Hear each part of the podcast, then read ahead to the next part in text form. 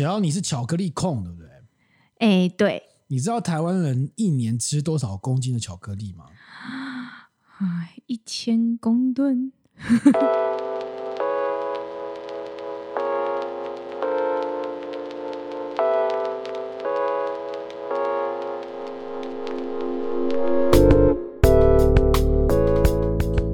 和你一起共享最美好的品饮时光，这里是喝吧葡萄酒。嗯？你有没有讲错？没有错，啊你有没有讲错？而且为什么你讲的这么的咬牙切齿、很愤恨的样子？明明就是最美好的品饮时光。这里是喝吧葡萄酒，我是郑宇，好，我是小妖。好，如果喜欢我们的节目的话，记得帮我们这个五星按赞推爆。好像没有按赞的地方。五星推爆，好，好，拜托大家，拜托拜托。我们现在已经做到十几集了哦，对，其实相当长。然后其实一直有人来订阅啦，嗯、然后订阅数一直有稳定在成长，但是就是如果你评分没有给出来的话，就是会被很少人看到。对啊，就还是会被淹没在就是 Podcast 海当中，然后对，对会觉得有点可惜，然后也希望大家透过这个五星给我们一些鼓励跟支持，这样子表示我们做在我们现在正在走正确的道路嘛？是这样讲吗？因为其实其实我们一直很。呃，很犹疑，就是我们也会一直在思考，说这个节目的形态，它是不是应该，例如说增加更多资讯量吗？还是应该要更轻松吗？还是要谈一些比较深刻的议题吗？没关系啊，其实我们想干嘛就干嘛。我也想知道大家希望我们干嘛啊？好，我们想干嘛就干嘛。怎么这么任性？我们就直接跟他讲，如果你们不欢迎大家给我们意见，但是你给意见，我们都不会照做。哎，没有啊，我 没有，那是郑宇哥个人的看法。如果你们不希望我们这么为所欲为的话，也欢迎给我们一些想法，这样子。好，今天要讲什么？为什么刚刚问你这个问题？我们刚刚一开始问大家的问题是说，你知道台湾人每一年吃多少公呃多少量的巧克力吗？每一年每个人每一年嗯多少？是五百公克。哦，所以我乱猜，根本就是差超远，很少哦。全世界排名第六十名。哦，是哦。啊，对，六十名。嗯，为什么今天用巧克力来做开场？诶，五百公克，我应该多多久就超过五百公克？其实，所以你就承认吧，你就吃很多人的份 啊。对对对，我帮大家吃了，这样子帮大家追一下那个速度跟数量。你真的很爱吃巧克力哦。嗯，你现在不是还去买那个福安巧克力吗？对啊，哎，大家知道吗？就是之前有的那个，就是世界的，我不好意思，我不太确定它到底是什么比赛，反正就是也是一个世界级的巧克力比赛，然后拿到了应该是什么特赏、特优金牌之类的。它应该还有很多个口味啦，盐之花，然后嗯、呃，我记得有茶类的等等各种口味，还有马告，很特别，对不对？哎，怎么怎么样？不想不想让我继续讲。第二个问题，第二个问题，你知道全世界巧克力最大的产地是哪里吗？非洲，非洲嘛，哈。对。但你觉得非洲，非洲也是另外一个东西的产地，就是咖啡嘛？呃，对对对对对。那你觉得这两个产地是一样的吗？呃，就是我知道非洲是大宗，但我不太晓得。其实不一样的，不一样哦。我是今天才知道。你说产地？对，就是他们一样都在非洲，全世界大概百分之七成以上的巧克力是呃，七成以上的可可是生产在非洲。但是它主要的产区。的国家跟咖啡是不一样的，不一样。原因是因为可可需要比较湿热的生长环境，它跟咖啡有点不太一样。为什么我们今天一直用巧克力来做开场呢？原因是因为我今天去参加了波尔多波尔多葡萄酒学院，他办了一个工作坊。嗯哼，然后这个工作坊的名称叫做“巧克力跟波尔多的完美结合”。嗯嗯嗯。哦，哎，好像没有很兴趣，是不是？没有啊。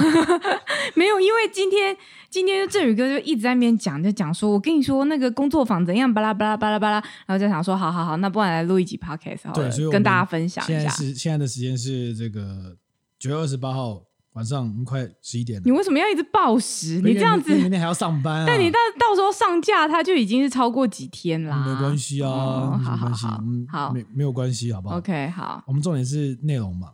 嗯哼，啊。然后为什么去去跟大家聊这个东西？就是我们今天去参加的这个课，这个课程。然后就是那个法国食品协会，然后他跟波尔多波尔多葡萄学院合作，然后找了一个波尔多认证的讲师，就是呃李俊的老师。然后还有一个是九日风的创办人，九日风创办人，嗯、我不知道九日风是什么，不小心说，但是我也不知道，但是他应该是你现在马上 Google 对。好，九日风是是那个九天，就是九日风，那个九那个日那个风对不对？九日的风应该是一个巧克力的巧克力的贩售的。不好意思，请对，请那个就是。就是容许我们的奴顿，呃，九日风巧克力工作室，对，没有错。也许他是在巧克力界有有相当的知名度，只是我们不晓得，不好意思。好，对，总之好在大安区啦。对，总之今天就请请这两位来来讲这个葡萄酒跟巧克力的结合，这样子。嗯、那这个课很有趣哦，因为因为一般人认为葡萄酒跟巧克力的结合多半都不会合。对，在葡萄酒界最常被认知。要跟巧克力结合最多的是波特波特酒，我知道。波特酒要要冰镇喝的波特酒会比较合，因为酒精浓度比较高，然后还有比较甜，甜，对对对，对，然后去喝。所以，我们今天这个波尔多葡萄酒学院开这个课呢，其实蛮多业界的老师都有去听，因为蛮罕见的，嗯，应该也是波尔多葡萄酒学院第一次在台湾第一次办这样的课，嗯，应该也是这样子。然后这个课呢，呃，就讲很多葡萄酒跟这个巧克力的。呃，可可的历史，我才知道说，因为他厘清了几个观念，嗯、就是百分之百的巧克力，呃，百分之百呃，就是可可叫做可可，如果加了糖才能叫巧克力，嗯，所以可可跟巧克力是不一样的东西，嗯，但是很概念上不同，对，概念上不一样，但是我们现在常常混在一起，嗯、比如说阿华田就是可可，热可可，哦，对，我们会这样形容它，但它那其实应该叫做热巧克力，热巧克力。加糖嘛，对。而且多半我们看到的就都已经是巧克力，因为你不太可能吃纯可可，因为纯可可很苦嘛。啊，对，对啊。然后其实纯，然后所以为什么今天赶快来录这一集 p o c k e t 就是想要赶快把我上课热腾腾的讯息赶快告诉大家，传达给大家。忘记的是，真的那个讯息会资讯量会渐渐消退。那但蛮有趣的，今天学到蛮多知识的，因为我们今天在这个课堂上大概呃有六款葡萄酒，然后总共有。六款巧克力，嗯，跟三款甜巧克力甜点，嗯，然后给我们做搭配。然后，嗯、然后今天就是去，就是先发巧克力发一发，然后酒大家倒一倒，然后他也没有要告诉你要什么配什么，让你自己去踹，嗯，让你自己去踹，嗯。那我们今天的有一支是波尔多的气泡酒，三支是波尔多的白酒，两支是波尔多的红酒，嗯。那很有趣啊，我直接快速的跟大家分享一下我搭配完的心得，嗯，因为其实最后。最后的老师也没有讲搭配的答案，就是让大家自己去踹的。但他在席间，他没有告诉大家一些搭配的技巧或原则，没有，没有，都没有，都没有。但重点不就是要跟大家讲搭配吗？对，这我也觉得有一点点可惜啊。就是、所以它变成是各讲各的，就葡萄走一条线，然后巧克力走一条线啊、呃。没有，就是他是他是他这样讲，比如说啊，我们现在讲葡萄酒的波尔多葡萄酒的历史，然后波尔多的老师讲讲，然后这。另外一边在讲，可可的历史是什么？对啊，所以我的意思就是这样啊，对对对，就是波尔多葡萄酒的品种，然后再讲可可的品种是什么？对啊，所以我意思就是这样，就是数学课跟英文课的意思啊，两边没有搭上线，他没有跟你讲说两边的结合是什么。嗯，这一块琢磨较少。呃，他有尝试去做一些结合，譬如说，呃，对啦，我觉得你这样讲也有道理，就是有点像。各自的论述只是同一个标签，比如说讲产量啊，这讲消费量啊，讲种类，然后各自讲各自的。但是最后这个 match 呢，怎么样？我觉得有点可惜，因为我觉得比较可惜的点是，而、啊、且可以讲嘛，以后还是要让我邀我去哦上课，然后上去。原来我觉得这个这个课很有趣啊，因为红酒或葡萄酒搭巧克力本来就很少人会提及。嗯，那最近上的课，很多业界的老师都有来参加。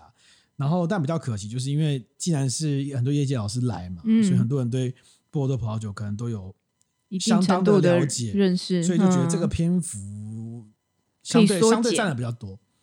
然后，因为讲述基础知识的篇幅可以缩减，呃，对，然后甚至甚至到进阶知识，我都可以稍微缩减一点。嗯、然后，嗯、然后，但是因为波尔多讲完的关系，然后。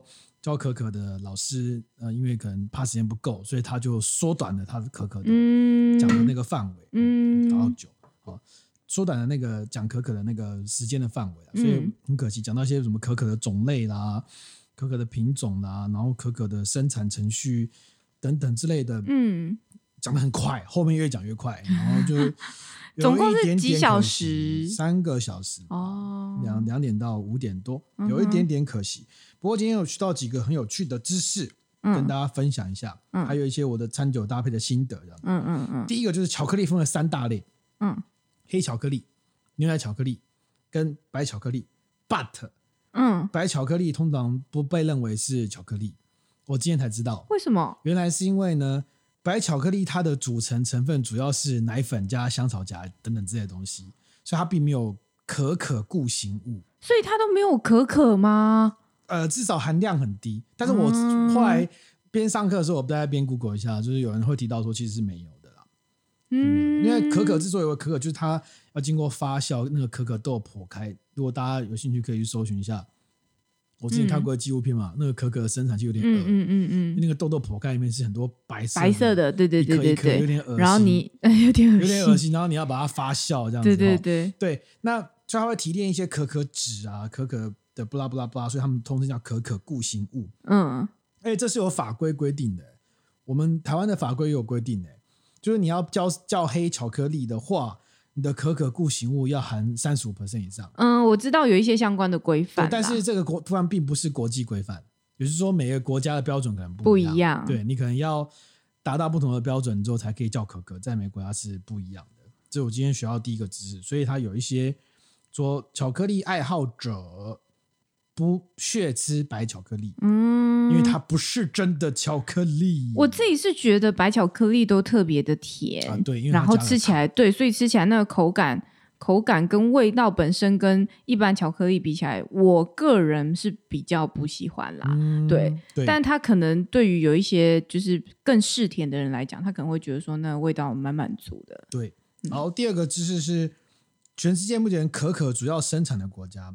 非洲七十一个地区的哈，非洲是七十一 percent，嗯嗯嗯，然后第二名是南美洲，就是拉丁美洲，十六趴，都是炎热的地区。对，然后第三名呢，就是台湾所在的东南亚地区，嗯，台湾、印度、越南、菲律宾、印尼，印印度应该不算东南亚，但都是这一块，嗯嗯，它也有十三趴，所以台湾好像也变成一个有一点点这个适宜发展的区域。的可可，有啊，台湾有啊，因为热带嘛，嗯。你说要湿是吧？我们台湾超湿，对不对？你要热是不是？台湾超热，没有问题，好不好？我们那个可可快来。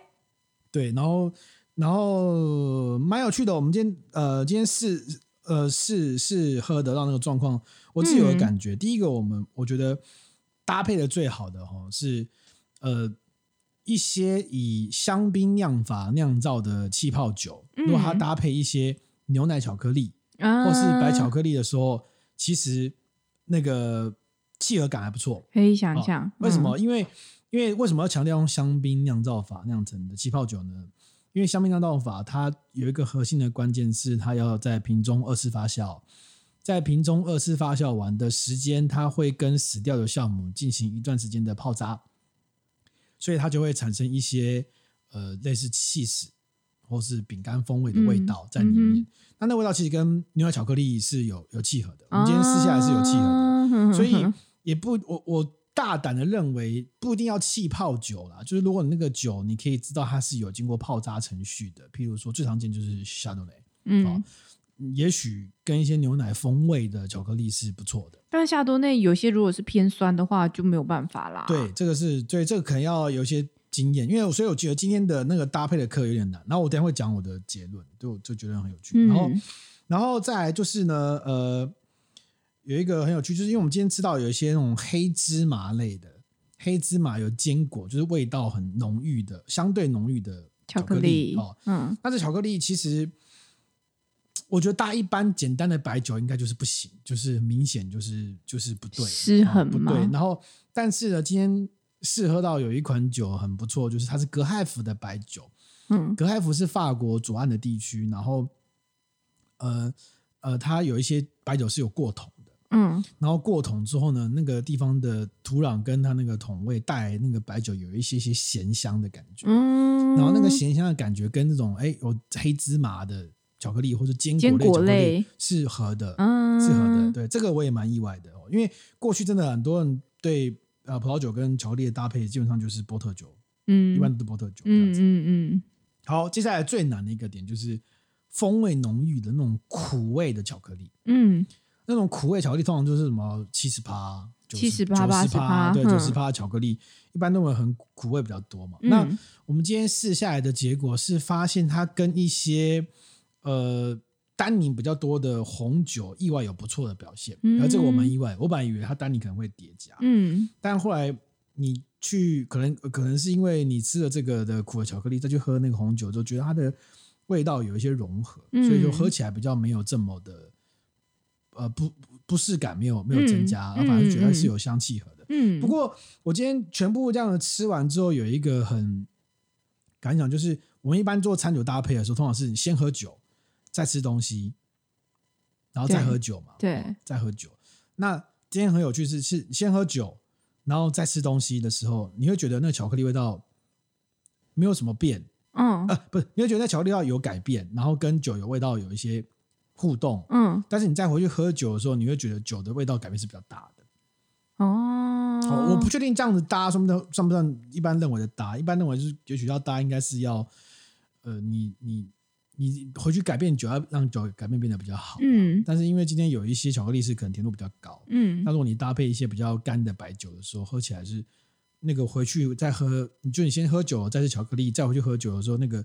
酒味道是会做一些改变，那不就表示不能搭吗？但是你喝酒再再喝再吃巧克力的时候是可以，是味道是融合的哦。这个是我今天比较大的体验，就是比如说我们像我们今天搭的第一款就是用就是波呃在波尔多的气泡酒比较罕见的、嗯、波尔多的气泡酒，然后它是香槟酿造法，所以它有一些起司味道的时候，你去吃牛奶巧克力，哎，你觉得哎那个你会明从明显感受到那个风味是有一些连结。嗯然后喝起来也是舒服的，嗯哼。但是你再回头去吃巧克力的时候，你就觉得，哎，它的味道就有点改变。这是我今天的。再回头去吃巧克力对，就是就是巧克力很难被撼动，它可能就是它跟葡萄酒结合成一个味道，对，不错。但是你再回头去喝酒吧。的时候，喝酒的时候，酒被改变了，嗯，酒被改变了。也就是说，它巧克力跟葡萄酒的搭配，它可能有一个先后次序，会比较有可能，有可能，因为一般的餐酒搭配，如果大家有经验的话，比如说你搭错的东西，比如说你拿红酒去配生蚝类的东西，嗯，或者拿一些白酒去配一些甲壳类的东西的话，通常是你先喝酒，嗯，然后你再吃虾子，你就会感受到那味道其实就变了，嗯、对不对？嗯嗯、你不会再回头再喝酒才会变嘛？但它是你在吃的时候它变好。嗯，但回头去喝酒，但是酒有一点改变。嗯，或者是说有没有可能是巧克力？你吃完之后，你的一个尾韵，再去喝葡萄酒，它可能会有一些新的组合风味出来。对对，有可能。因为巧克力它可能的甜味，或是你的单宁味，因为它毕竟有油脂啊。对，油脂就有时候你你吃那个。但有油脂其实是搭配的好事，因为如果你越高油脂的东西越好搭，越好搭酒。嗯，那我意思是说，有时候你在单吃巧克力，像我很喜欢吃那种巧克力片嘛，单吃巧克力片，有时候它的那个浓度比较高的时候，七十八八十八，你吃完其实你嘴巴会有一个尾韵在那里，但是尾韵我觉得是很难被消除，嗯、就是你都会一直觉得有有些是干干干或涩涩的感觉，有一些可能是苦韵或者是酸韵，不一定，嗯、但有一个尾韵在那边，也许它。在配合那个葡萄酒的时候，我也许产生了新的变化吧。对，嗯，那所以总之，我们今天搭配完的结果是，我觉得整体来说，巧克力搭配白酒的机会高一点，嗯，就是成功的机会高一点。即便是即便是不甜的白酒。对对，因为我们刚刚提到，如果你有带有咸风味的，也是就是你搭配一些过桶的白酒是也是有机会，嗯。然后如果你搭配一些牛奶的牛奶巧克力或白巧克力的，搭配一些过有泡渣的白酒也不错。那红酒搭配巧克力呢？我觉得需要一些研究啦，嗯嗯，研究，因为今天现场的讲师并没有太多去。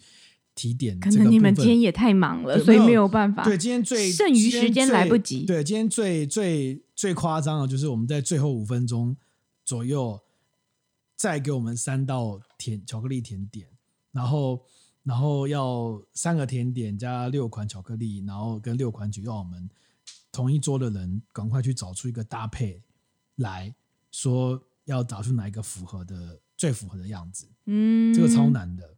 你现在在边吃东西，吃的那么开心，被发现了，掉地上，被发现，然后不能去捡，对，嗯、就是他让我们，他让我们去很快速的在六六款巧克力跟三款甜点里面，跟六款的白葡萄酒去做搭配，然后每一款酒只有一个答案，只能填一个答案。对啊，六款巧克力，三款甜点配六款酒，所以一定会有三款三款的东西没有答案，对啊，就是不是答案，啊、不是最佳答案哦，这样真的好难哦。对啊，今天的就最难，就最后得奖的是王鹏老师。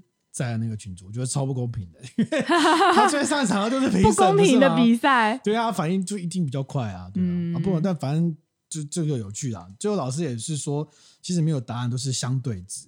嗯，对，因为有一些搭配起来，就是你那个快速喝完的反应是，哎，好像没有变好或没有变坏。嗯，但是你也不会知道它下一个选项会不会更好。对对，那你可能就会选它嘛。但事实上，它可能。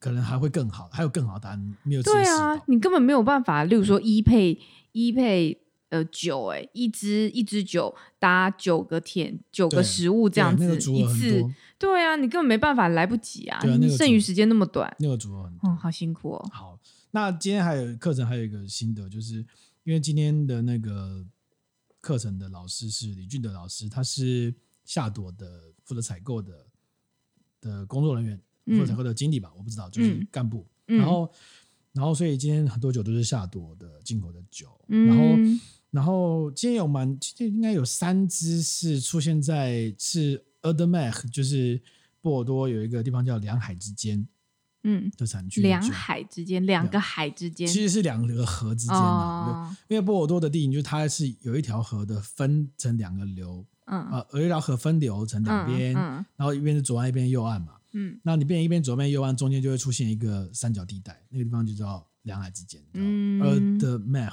的就是二的意思，Mer 就是海的意思，就是两个海之间。嗯、那这个产区一般比较不会备受重视，因为它都生产一些比较简单型的酒，简单型的白酒，简单型的红酒，大概这样子。但是今天进了蛮多，呃，但它价位也比较便宜。然后今天有蛮，今天有至少三支就是 Eau de Mer 的酒，然后我觉得还不错。还不错，然后有一支是列级酒庄，有一支是格海福的列级酒庄，总共两列级酒庄。然后看起来越简单型的白酒，可能搭配成功率比较高哦。对，你不要太复杂的风味，因为我觉得主角毕竟你你竟然会想要吃巧克力搭红酒，我觉得理论上的主角应该会是巧克力啦。嗯，理论上吧。我们今天测试的结果就是。酒搭巧克力，你在吃巧克力的时候味道会提升，但是你再回头去喝酒的时候，可能会改变一些结构。嗯，所以自然而然就是主角可能变成巧克力的时候，嗯、也许你在搭巧克力要喝酒的时候，不要找太复杂的。嗯，啊，最好简单一点的可能比较好，这样子。嗯，理解。好，那今天先这样了。好啊，今天到这边，好，好，拜拜。拜拜。